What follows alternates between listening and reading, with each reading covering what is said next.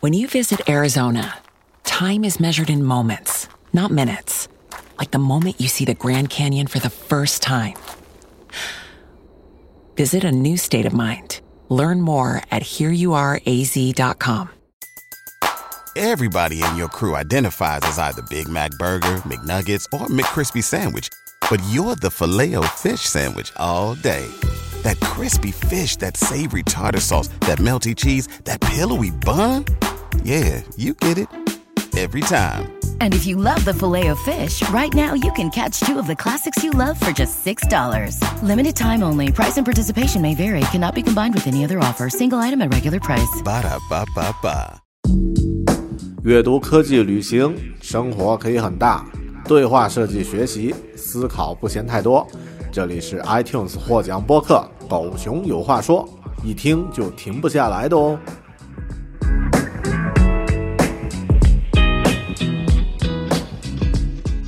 Hello，你好，这里是独立知识型脱口秀《狗熊有话说》Bear Talk，我是大狗熊。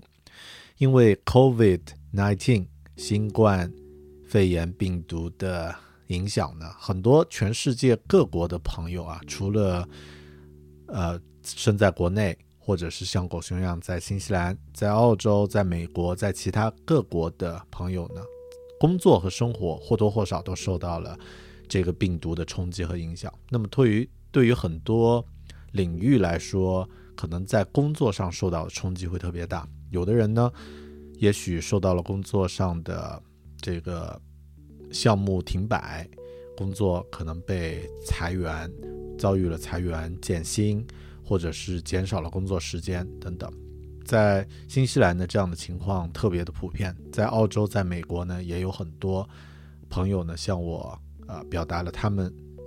类似的这样的一些经历和遭遇，那么也有很多人呢会对这样的一个不确定环境下的求职这件事情呢，会充满了各样各式各样的问题。在这样的一个不确定的时间段，工作还像以前那么好找吗？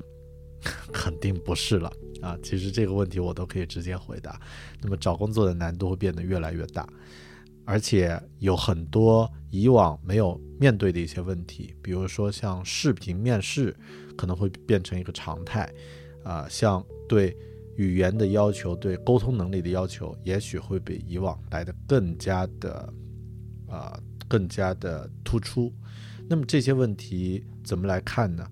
我，呃，有一个在怎么说，就是在猎头领域非常的。啊，专业的朋友啊，那么他在奥克兰的 Salt 这家猎头公司工作，呃，是一位在英国、在澳洲、在新西兰都工作过的职业猎头顾问，叫做 Nikki Allen，嗯，那么是，啊，是一位 Kiwi，那么他在这个领域有很多专业的一些见解，啊。之前我和他聊了一些关于这个方面的话题，他觉得很愿意能够和我交流一下本地的新西兰本地目前在呃招聘和雇佣方面的一些一些啊一些现状和一些他从这个猎头方面给出来的一些建议。如果大家感兴趣呢，可以继续往下收听。那么接下来这期节目呢，就是我和他的一次对谈。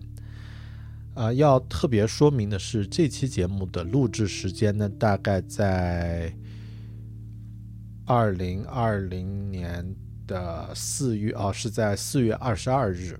那么现在在放出这期节目的时候呢，已经过去了一个多月。那么事情呢，其实在这期节目里面描述的情况呢，比 现在的这个实际的情况要。轻松很多，现状要更加的严峻。那么最近我和一些猎头和一些市场的各个市场的朋友有沟通的话，发现现在的经济上的寒冬呢，也许才刚刚开始。对新西兰是这样，对其他国家也许，呃，更更严重的或者更冷的冬天还会在后面。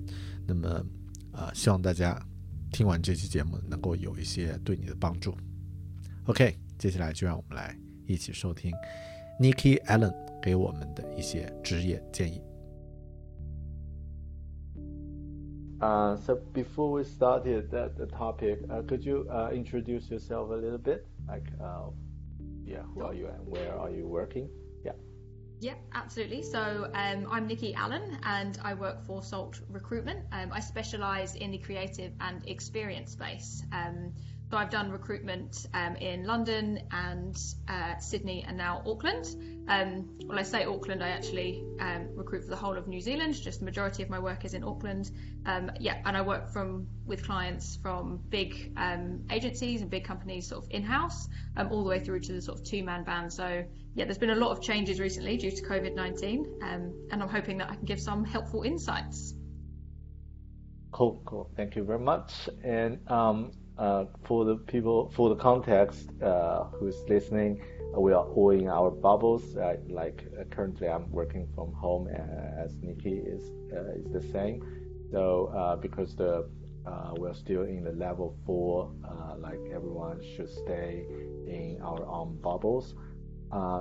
Um, so what's the like what's the uh, impact for for you nikki like uh, uh, could you describe like for your personal life and also for uh, for the for the uh, industry for your industry what's the current impact and how did you how do you deal with it Sure. So um, personally, I've been quite impacted by um, the coronavirus. So my um, I'm originally from the UK.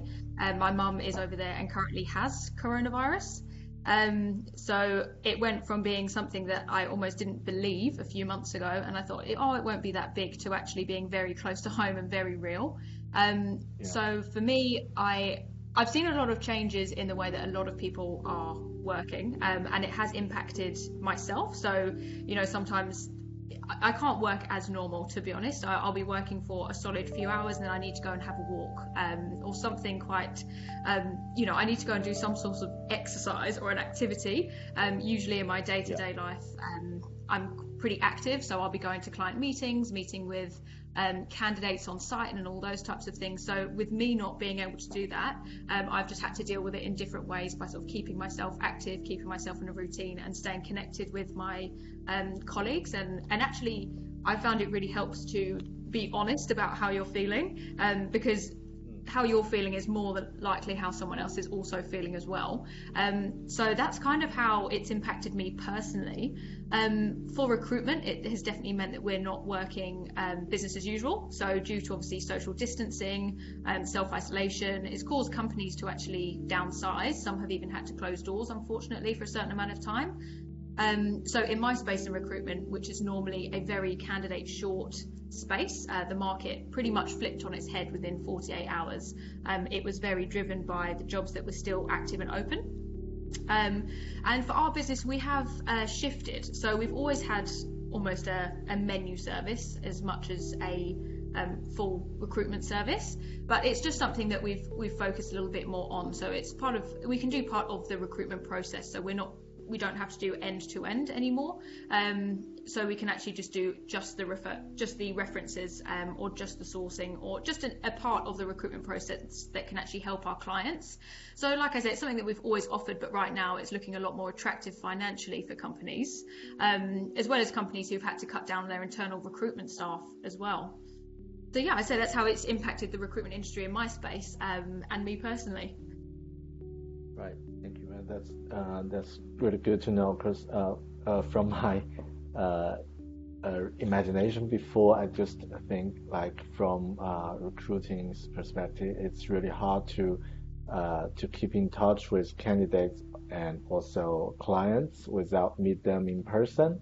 And now it's more like we are all accelerated to to use remote work as a as a standard for, for, for to reach out. But yeah, after that, I think deeply about that uh, and feel it's more like uh, the impact could be uh, larger than just uh, just the way we communicate, and also could be yeah uh, from uh, for the for the industry or for um, for different uh, maybe for uh, for different people like uh, individually like uh, cost them uh, their job or career would be would be would be changed.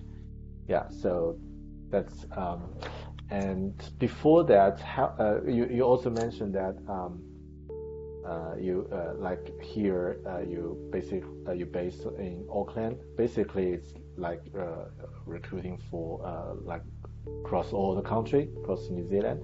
And uh, yeah. what was the yeah what was the business environment or just uh, the career uh, atmosphere uh, and all the job um, uh, opportunities? Yeah, things like that uh, from your perspective before COVID-19 and how about how about now? I mean now it's more like after we get out of our bubbles, what will it what could it be like a few weeks later? Yeah, could you describe yeah. it from yeah from your perspective? hundred percent. So before um, COVID happened, um, it, especially in the experience space, it was a space that was maturing and growing quite rapidly. So even within the 12 months I've been specialising in this area, um, I've seen it mature massively, um, and it's become a lot more well known as well um, which is awesome. So the roles were getting, you know, there were more and more roles um, out there. They were being talked about um, in events. They were being, you know, being advertised on Seek, LinkedIn, um, through recruiters, things like that. Um, and to be honest, New Zealand's a very exciting place to work because it has all these pilot projects, which I know these um, experienced professionals love to be part of a new right. challenge. Um, and it was just a, a really, um, it's a well, it is, and it was a very exciting space to be in to be working in New Zealand. Um, there were plenty of jobs around, um, and almost not enough people. So I, I did do a bit of a campaign to try and actually pull some talent from overseas into New Zealand to try and, and mm-hmm. you know, you know. Uh, sort the gap out there. Um, yeah. And now I, I, would say that businesses have always been very adaptable in New Zealand um, in comparison to some other countries. Um, so because some some businesses are quite small, uh, they've actually managed to adapt and pivot really well. Um, I think moving forward, I'm definitely seeing a few trends emerge. So, um, for maybe smaller to medium sized businesses, they're realizing that they can trust people from work, working from home. Um, they actually quite like having contractors and freelancers on the books, um, especially sort of coming out the other side um, of this. We don't know if the market could change. So we don't know if all of a sudden we're going to go back into level four again and how it's all going to look for the next sort of 18 months, two years, or even longer, really. Um, and so with this more sort of contractor model, they're saying, look, we can actually uh, reduce the space we have in an office, reduce our rent costs, and we can actually give that money to um, the people that we're employing, because obviously contractors do um, cost a little bit more than a permanent employee, um, and they can yep. give them a little bit extra in order to go towards their, you know, electricity, their internet, those types of things. Um, and by having a contractor um, and freelancing model, they can be really flexible. So when they get jobs in that they want to work on, they have the people there. But as and when we might have to go back into lockdown or something along those lines, then actually the, the staff can kind of disperse and go work on other projects as well. So that can be quite cost effective for businesses. So it's definitely a different model. Um, it's really hard to kind of say what um, the business environment will be like moving forward, just just purely because I don't know. Um, but I would say that that's a trend that I'm seeing emerge. Um, and it's not been all doom and gloom. You know, there are still companies out there that have that are still recruiting. Um, some are actually really thriving through this, and it's been a really good excuse actually for some companies to, you know, stop what was really quite unnecessary, and they've just pivoted and they've just gone all guns blazing on a certain project that they've needed for so long, and it's been fantastic for them. Um, so yeah, I would say that moving forward there will still be opportunities. It isn't all doom and gloom, uh, but we might just see different employment models. Yeah, and that's that's really interesting because uh, you mentioned that uh, like the uh, recruiting model, uh, like contractor and freelancer. Uh, before that, probably uh, I don't know from your perspective, but from my end, it feels like because New Zealand is a really mature market, but also sometimes we prefer some traditional way and uh, especially on uh, finding new job or uh, hiring some some um, some specialist. So uh, work from home or work remotely is not uh, a common or standard uh, solution for for the companies. but now it's like uh, based on this uh, this this in, uh, impact and also based on the uncertainties in the future like the companies uh, from the employer's perspective they would like to cut the uh, the, the unnecessary cost or just uh, cut the cost yeah. and also um, would like to hire hire some really some special specialists to get things done and then move forward faster than before. So I think yeah, that's really uh, really yeah really good mindset. And also something quite interesting is that um, I think last week uh, when I when we have a team meeting uh, in my uh, in my current and uh, with my uh, with my manager, and he also mentioned that like we need to we we still need to have a contractor mindset even will in-house uh, work uh, as a as an in-house um, uh, role, which means mm-hmm. that we can find out like what the customers need, even we are in in-house not face customer directly, but which means that we still need to find out what the value we can create and who's the customer and uh, what's the what's the expectation, things like that. Could you, because uh, mm-hmm. for this part, you uh, you have a lot of uh, experience, like to to switch from different models, and uh, you can easily find the maybe the uh, the, the difference of the of these two model or two mindset. Could you explain a little bit more about if for example, if I would like to become a contractor or if I want to have a contractor mindset, what's the difference uh, of working house or work as a contractor? Yeah, sure. So obviously working um, it's quite different for each contractor actually, and it also depends on what they specialise in. So generally, um, most of the contractors that I meet have had a solid amount of experience. So generally, they would have worked um, in house for a company um, and had a permanent role. Um, some of them have also come from agency backgrounds, so they're used to working at pace, working on a project by project basis. Um, so being a contractor, you definitely have to have that mindset that you're going in to get a job done. Um, so, and I think also you need, I think as a contractor, they sometimes need to be aware that you don't always get the most glamorous jobs. So you go in and you work on exciting projects, but they some companies really do like to keep the exciting stuff for their permanent staff, and then have contractors come in and actually, you know, seal it all up and sew it all together and actually deliver it. So depending on what um, the company is actually looking for, just completely depends on the contractor that they need as well. Um, but having a contractor mindset definitely just, you know, you, you get in there, you get the job done. Um, and a lot of the time you can you can have a great you can have a lot of fun you can become a real part of the team and they can contract you back in which I think is what a lot of the contractors I um, work with really like about contracting. Mm-hmm. Yeah, that's right. And um, speaking of this, uh, what's the what's the abilities or what's the skill for uh, for the current stage like uh, in the future we need to uh, we need to uh, get ready for the future's uncertainty and from uh, from us as a uh, or from the people who's listening this podcast as a uh, as a professional or especially in some in some in some field. What are the things that don't change or still valuable for them? Because I, I, I find you you also updated uh, social media, uh, LinkedIn, like you're writing a blog about what's the asset or what's the skill it's uh, can uh, transitionable to to the next stage of the career. Yeah, could you could you share some of the insights with that? With this of course. Um, yeah. yeah, I mean, I'm still I've written the skeleton basically for my blog at the moment, and I actually had a bit of writer's block. Um, and to be honest, as I recruit for this space, I don't pretend to be a thought leader or you know I, I don't actually practice um, any of this. So I, I really rely on people's opinions um, and kind of spotting trends and things like that which is quite interesting. There are lots of skills um, that need to be tapped into especially at the moment. So I've had a couple of um, clients for example say to me look Nikki design is not um, what I need right now. But they don't realize that actually design doesn't necessarily mean traditional design anymore um, that you know there's so many underlying skill sets that an experienced designer can have.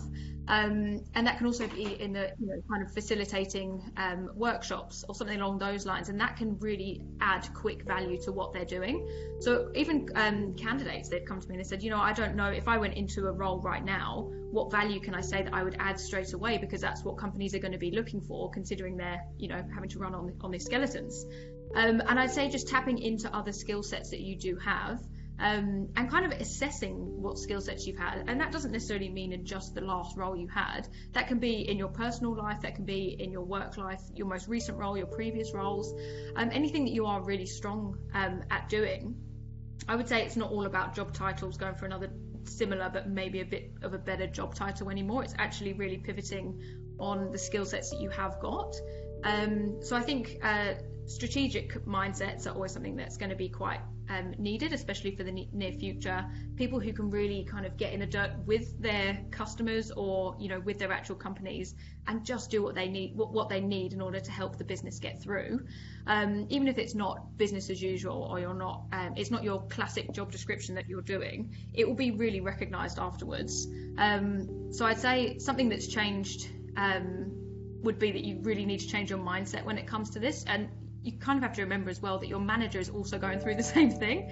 So when you you know you can be a bit unsure and you can say, oh, I don't know, this doesn't feel right, or complain about various different things, but your manager's also not not sure. So I think everyone's in this together, and everyone kind of needs to act that way for sure. Um, things that definitely haven't changed. Oh, I'd say with people looking for a new role. So um, I mean, I can only comment on those in my speciality, but I'd say they still 100% need a portfolio and resume. Um, the market will becoming it will become more and more competitive now because you know it has flooded with candidates. Um, so they really do need to show themselves at their best from the start. They'll also still need to be really picky on what you're looking for. So as a candidate on the market, you have your own brand, so that really needs to be taken care of. Um, a colleague of mine in New York said, uh, "Don't use the spray and pray method," um, and by that he means don't apply everywhere with the same resume, the same cover letter, and pray for a call back. Um, you still really need right. to be sought after. Um, and New Zealand's such a small market, and it's even smaller in the design space. Um, word travels, yeah. Um, and you definitely don't want to come across as desperate. Mm. Yeah, that's. I think yeah, it's also like uh, especially when uh, when the contractor when when uh, work remotely become the new norm, uh, which means that uh, the competi- uh, competition is from everywhere. Maybe sometimes mm-hmm. not even here in New Zealand. You need to you need to have the same standard as other designers or other specialists in outside New Zealand, like in U.S. or U.K. or other countries maybe or uh, or some um, uh, less cost countries. So uh, mm-hmm. you have to have the same competition with the with them. So which means that yeah, definitely a great portfolio and good resume and yeah, just or for the role you're looking for, that's that's quite important, and that's that's the things that doesn't change, right? Yeah. No, of course. Cool. Yeah, you always need to present your best. That's for sure.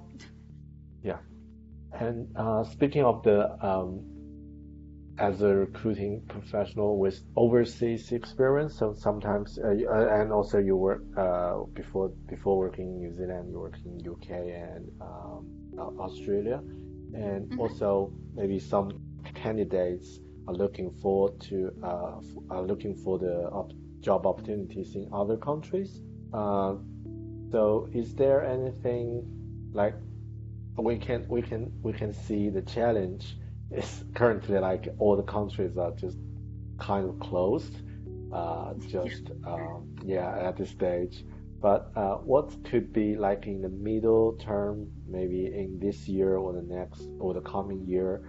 So what's the challenge and opportunities for the people planning to go to other countries to work? Some people will uh, planning to go to here to, to, to go to New Zealand, or some uh, Kiwis would like to go out uh, to to other countries. What's your uh, what's your suggestions or um, yeah uh, opinions about that about for the for those people?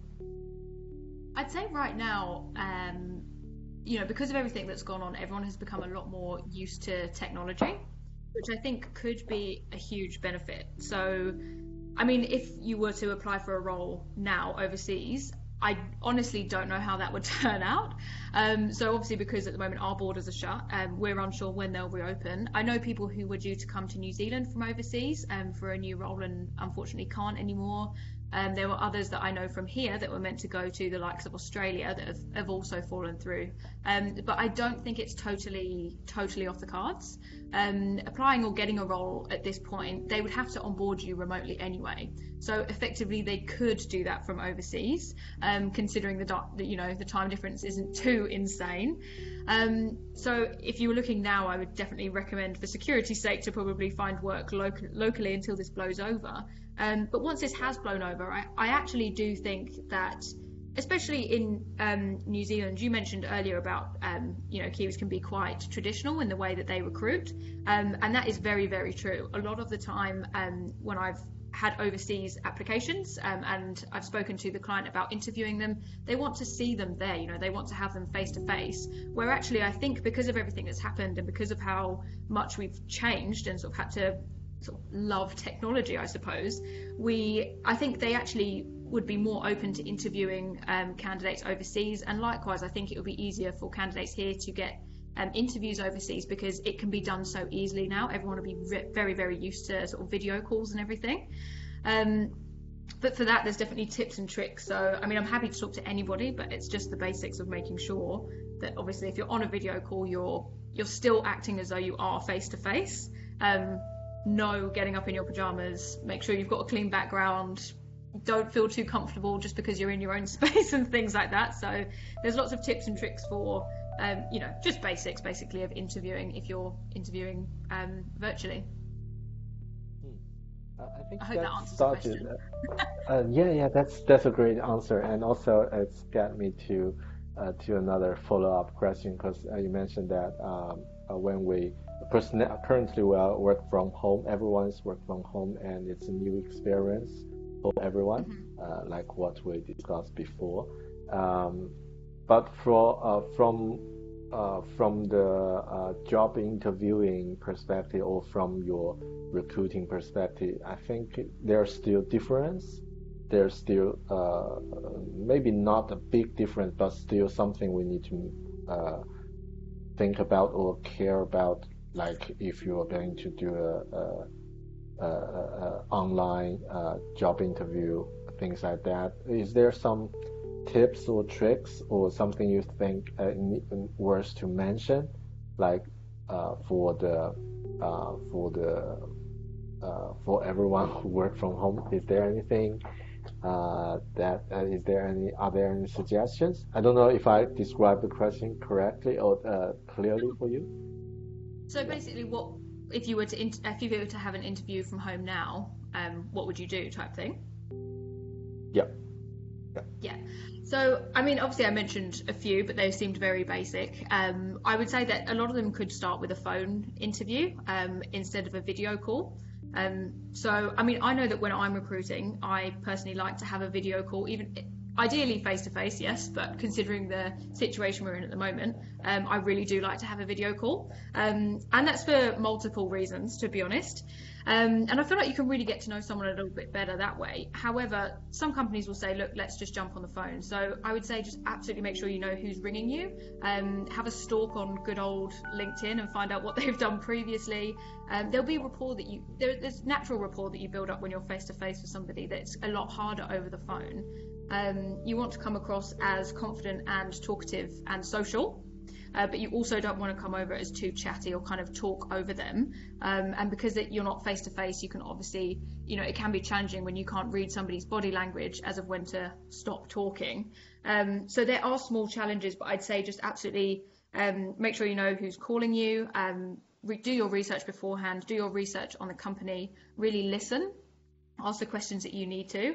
Um, I think it's a unique spot that we're in at the moment uh, in the fact that when they're interviewing you, you will also, if you're on a virtual call and you can actually see them, you, will also be in their house as much as they're in your house.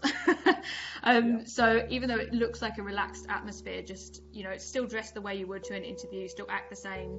um, and just be as professional as you possibly can, even though you might be sitting in your front room. Right. Yeah. So that's, that's probably my, my word advice. I think. yeah.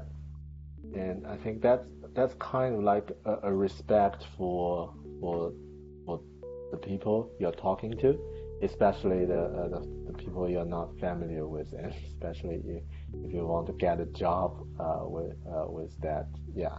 So it would be good to prepare it before. Yeah. Totally. And, um, I mean, um, you can't help if, if there's if you've got your family around you, it, things like that can't be helped. But I think just to address that straight away is probably the best way to approach it.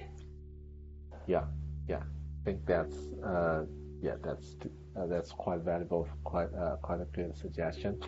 And um, yeah, two more questions about. Uh, I I just picked some uh, questions from uh, the people who asked me and one of the hottest question uh, questions they discussing is the uh, discussing is the what which industries would be would have more opportunities to grow in the post COVID nineteen period. So uh, uh, from from our perspective, like from uh, from here from New Zealand, we can see, for example, like this supermarket is super busy right now but it's yeah. only from uh, yeah from the personal perspective but, but from from your your uh, your perspective like uh, what which industries would be have more opportunities to grow uh, after that after this um, I mean, I was actually kind of worried about this question because mm. I really wish I had a, uh, you know, like a glass ball to be able to say which companies will thrive because I'd love to know that myself. um, yeah, yeah. I mean, I would say the obvious one is is the digital industry. So by this, I, I mean everything. So um, especially development agencies. The overnight companies have had to change. They've had to pivot, develop, um, and suddenly a project that was a nice to have has become a priority. Um, mm-hmm. And in case the market obviously fluctuates in the next 18 to 24 months, they need to make sure that they are, you know, sort of future proofed for that. So I think um, the digital space, even um, sort of retail and things like that, it seems to have taken a huge hit now, but I definitely think that that will pick up after after this. Um, a lot of people have had to quickly go online that otherwise haven't been.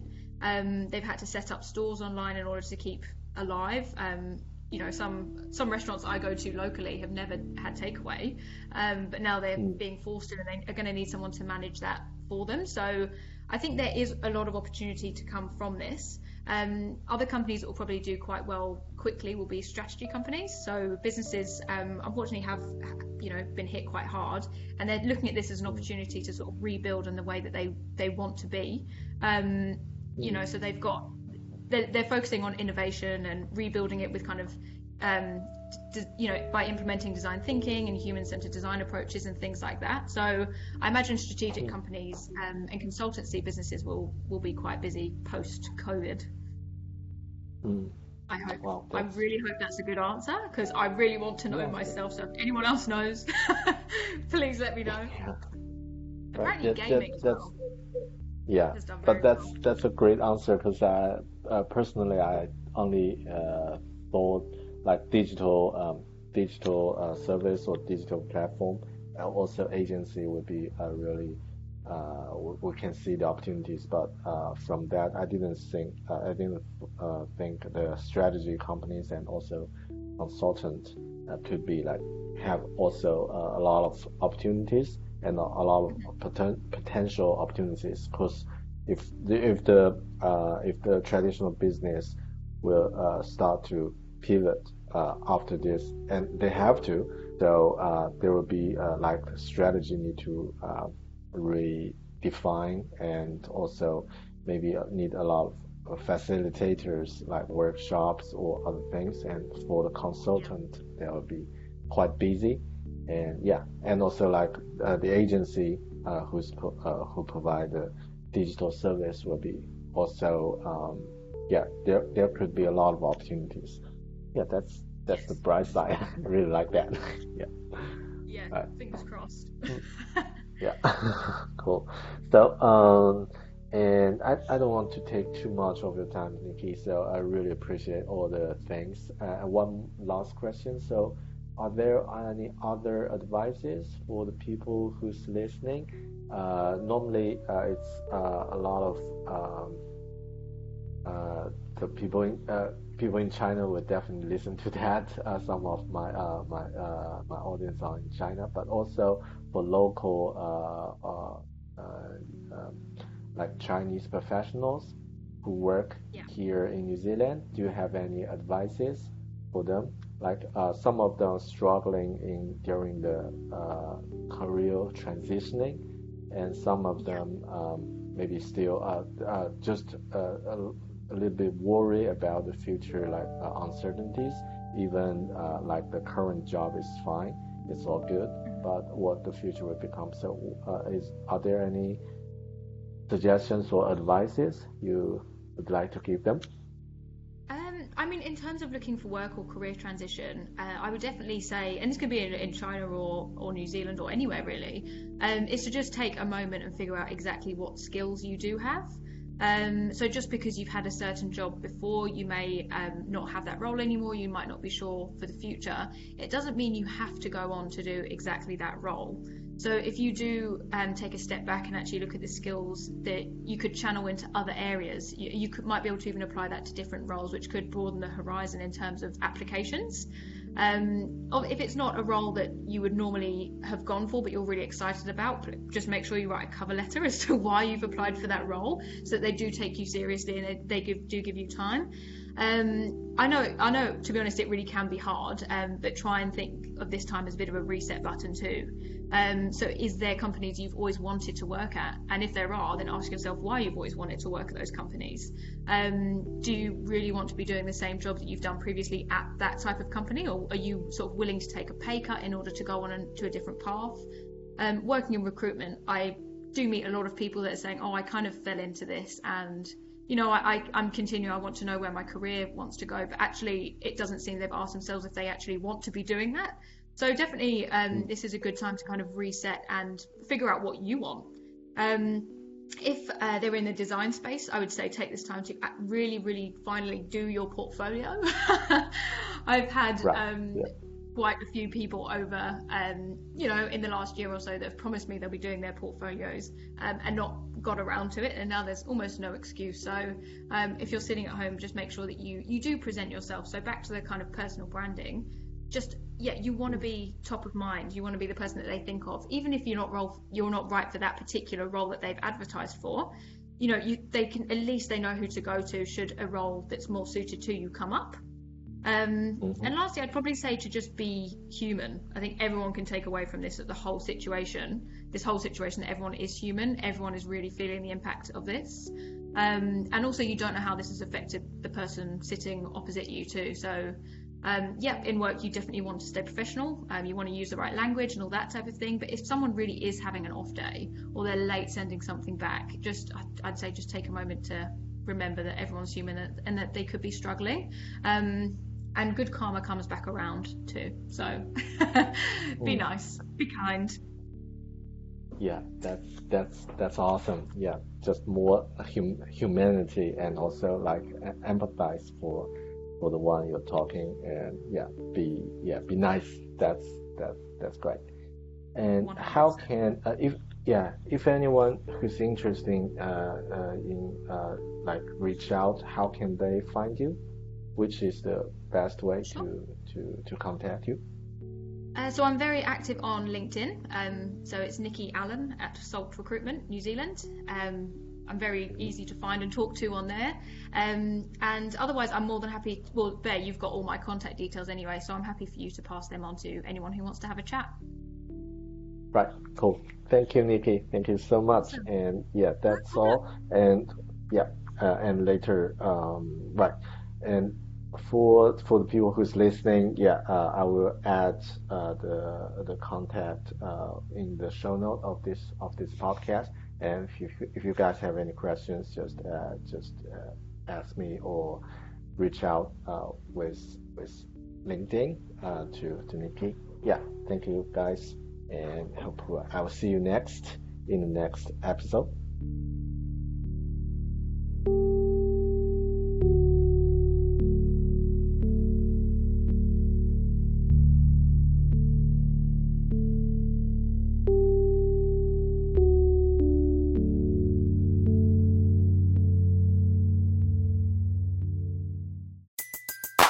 Everybody in your crew identifies as either Big Mac Burger, McNuggets, or McCrispy Sandwich. But you're the filet fish Sandwich all day. That crispy fish, that savory tartar sauce, that melty cheese, that pillowy bun. Yeah, you get it. Every time. And if you love the Filet-O-Fish, right now you can catch two of the classics you love for just $6. Limited time only. Price and participation may vary. Cannot be combined with any other offer. Single item at regular price. Ba da ba ba ba. When you visit Arizona, time is measured in moments, not minutes. Like the moment your work stress disappears as you kayak through the canyons. Or the moment you discover the life changing effects of prickly pear chocolate. But nothing beats the moment you see the Grand Canyon for the very first time. Visit a new state of mind. Learn more at hereyouareaz.com.